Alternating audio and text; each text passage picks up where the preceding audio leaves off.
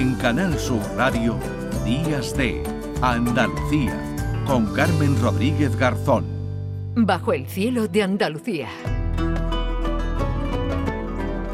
9 y 47 minutos de la mañana o lo que es eh, lo mismo, pues nos quedan 13 minutos para llegar a las 10 y terminar ya esta segunda hora de programa, pero todavía tenemos muchas cosas que contarles.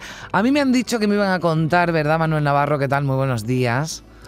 Muy buenos días, Carmen, ¿qué tal? Una historia fabulosa, porque yo te preguntaba, ¿verdad? Como hablamos eh, todas las semanas, bueno, contigo, con los colaboradores, venga, ¿con qué vamos a ir esta semana? Y tú me decías, La tumba del guerrero de Málaga, historia fabulosa. Y me tienes ya aquí preparada, a mí y a todos los oyentes, para que nos cuentes quién es ese guerrero de Málaga, qué nos dice esa tumba que podemos eh, ver. Cuéntanos, cuéntanos, Manuel. Bueno, pues efectivamente es una historia fabulosa eh, desde el principio, ¿no? Desde su propio eh, descubrimiento, que me parece que además es paradigmático, que es un modelo de lo que puede pasar en cualquiera de nuestras eh, ciudades andaluzas, de las grandes y de las medianas y de las pequeñas, que como sabes es un territorio milenario, un territorio que se ha poblado desde la más remota antigüedad y que en cualquier momento puede saltar la liebre y, puede aparecer lo que nadie se espera en el sitio que nadie que nadie espera. Y precisamente pues esto fue un hallazgo casual eh, Manolo fue un hallazgo fue un hallazgo dentro de una excavación pero que era una excavación que no tenía absolutamente nada que ver. Una excavación en la calle Jinete de Málaga entre la calle Jinete y la calle eh, Refino en la zona del, del, centro hacia el norte hacia el Ejido eh, y, era una excavación de un barrio nazarí eh, en tanto en cuanto eh, siglo XIV, siglo XV, siglo XIII, no recuerdo ahora exactamente la cronología, pero bueno, del ah. periodo de, Al-Ándalus, ¿no? de, la, de la época ya del reino nazarí incluso, eh, con muchas cerámicas, con vivienda, un barrio, una creación de por sí ya absolutamente imprescindible e interesante, pero que es la que, por las noticias que yo tengo, desde el mismo año 2012, que es cuando se descubre en el al final del verano de 2012, yo creo que en el mes de agosto así, es cuando empezó a haber un cierto rum rum un poco por, por el mundillo. Eh, al parecer están en la última o penúltima jornada de excavación de este barrio andalusí. Los arqueólogos de Arqueosur intentan eh, llegar al, nivel geológico, a la roca madre, digamos, del terreno, que es lo último que les quedaba eh, por excavar. Y, y, de pronto empiezan a aparecer allí cosas. Y bueno, esto parece esto parece que no tiene relación con el mundo andalusí, esto es otra cosa, y lo que les aparece es una tumba monumental eh, con un inmenso ajuar dentro que ahora, que ahora detallaremos, con lo cual la, la sorpresa para el equipo fue mayúscula. Los problemas también, porque terminaba la excavación, terminaba la vigilancia, terminaban los contratos. Entonces, te aparece en el último día una cosa de esta envergadura, ¿no? Una, un hallazgo de esta, de esta envergadura y, yo, si no recuerdo mal, eh, hasta tuvieron que hacer guardia los propios arqueólogos por la noche para que yo no fuera expoliado hasta que estuviera correctamente otra vez todo puesto en marcha y se pudiera trabajar con, con cierta eh, tranquilidad, ¿no? Entonces, claro, ellos se dan cuenta inmediatamente. Lo que, se halla o lo que se dan cuenta es que no corresponde a la, a la época, ¿no? A la, que, se estaba buscando, pero que ni siquiera dos, tres siglos atrás, sino muchísimos más, ¿no? Porque ¿dónde nos tendríamos que situar? Ahora hablamos de lo que, de lo que, de lo que se encuentra allí, ¿no? Pero lo que se encuentra ¿A qué siglo y a qué época pertenece, Manuel? Bueno, el, eh, eso es la ciencia y con distintos análisis químicos he podido determinarlo, físico-químico y también por cuestiones de estilo, pero nos, vamos al, en torno al año 500 antes de Cristo, es decir, el siglo eh, VI aproximadamente, lo cual es un momento muy temprano de la fundación de, de Málaga, correspondiente con la época de la muralla que se puede ver por ejemplo, en el museo, debajo del Museo Picasso, o que se puede ver en el, en el restaurado de la universidad, en el antiguo edificio de correo. Eh, con lo cual ya eh, el problema empieza a ser grande, porque claro, la imagen que se tenía de la ciudad en el siglo VI mm. eh, era una ciudad que se había fundado el, siglo anterior, en torno al siglo VII aproximadamente, después de que la población que estaba en, primero en, Rebanadilla y luego en el Cerro del Villar, en la Desembocadura del Guadalhorce, se trasladara por razones que hemos contado aquí a veces, probablemente por un tema climático, de inundaciones, de maremotos. Bueno, por alguna razón se trasladan de la desembocadura del Guadalhorce al entorno del, del Guadalmedina y a lo que puede ser una especie que hoy en día es muy difícil de visualizar, ¿no? Porque, claro, lo que hablamos del paisaje urbano que lo cambia todo, ¿no? Pero lo que podía ser una especie de península que estaba al pie de Gibralfaro, entre el pie de Gibralfaro y el, y el mar, que entonces llegaba, digamos, hasta la entrada de la calle Larios para no perdernos mucho aproximadamente, ¿no? Con lo cual ahí había una acantilada, o sea, la gente se tiene que imaginar, el público se tiene que imaginar, que donde hoy en día está la escalinata de la Plaza del Obispo de la Catedral, ahí había una acantilado que daba al mar, ¿no?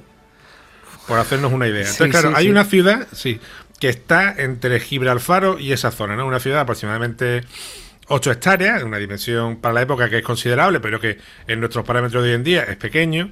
Y, esa ciudad empieza a operar sobre todo por el eje de lo que es la calle eh, Fister de Málaga, ¿no?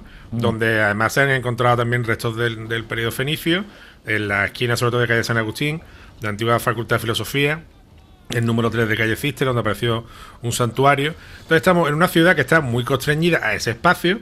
Y claro, aparece una tumba de esa, de esa antigüedad. En otro sitio. Siglo V, siglo VI, en un sitio que está lejano para la época. Es decir, aparece en una que en un, prácticamente en una, encima de, un, de un barranco, de una cantidad, puede ser entonces por el desnivel, por las curvas de nivel que han trazado los, los arqueólogos, en un sitio bastante apartado. Y además... Esto despista, ¿no? Entiendo, claro. Todo esto despista un poco, bueno, sobre lo que... Pero que de esto hemos hablado muchas veces, ¿no? Que lo que damos ya por aprendido y por establecido, pues no, porque se, se rasca o se excava en este caso un poquito más y ya todo lo que teníamos aprendido pues no sirve o no sirve al 100%, ¿verdad?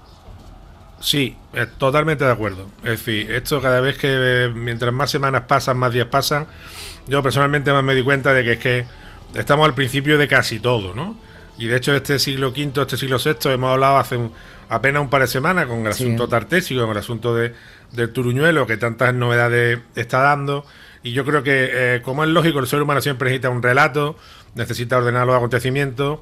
Y aquí, eh, por parte de la investigación, se ha dado un relato con lo que se tenía en, en mano, pero que la evidencia empírica, la evidencia científica, están llevando a otra dimensión, empezando por el propio problema tartésico, porque si, como dice Celestino, Sebastián Celestino, el, el tarteso es el fenicio más el indígena, en Málaga lo que hay son fenicios más indígenas también. Exactamente, o sea que ahora todo esto también nos cambia. claro, es que no sabemos lo que es. Son más fenicios que tartésicos, son menos. A lo mejor hay que ponerle un nombre ¿no? específico porque, a ver, eh, que se nos va el tiempo, Manolo. ¿Qué es lo que se encuentra y qué es lo que.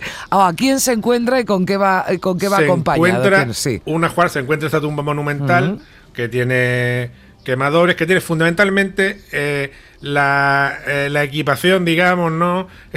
de un oplita, de un guerrero griego, ¿no? Bien. Eh, lo cual eso, bueno, es la bomba, ¿no? Porque claro, es una tumba de corte fenicio, pero el ajuar realmente se corresponde con el de con el de un de un, de un, soldado griego, es un casco corintio, que es maravilloso, un casco con grabado, aparecen restos de una lanza, que está amortizada, de una punta de lanza, de un escudo de madera, y luego otros objetos suntuarios, los que destacan un, anillo egipcio con un, un escarabeo, eh, aparecen restos de marfiles, un plato eh, de plata, un quemador de perfume, cerámica, incluso unas varillas de plata que no se sabe muy bien para qué son, pero que se intuyen o es compatible con que fuera para enrollar un pergamino. Es decir, esta tumba pudo tener dentro de este hombre incluso un texto escrito, ¿no?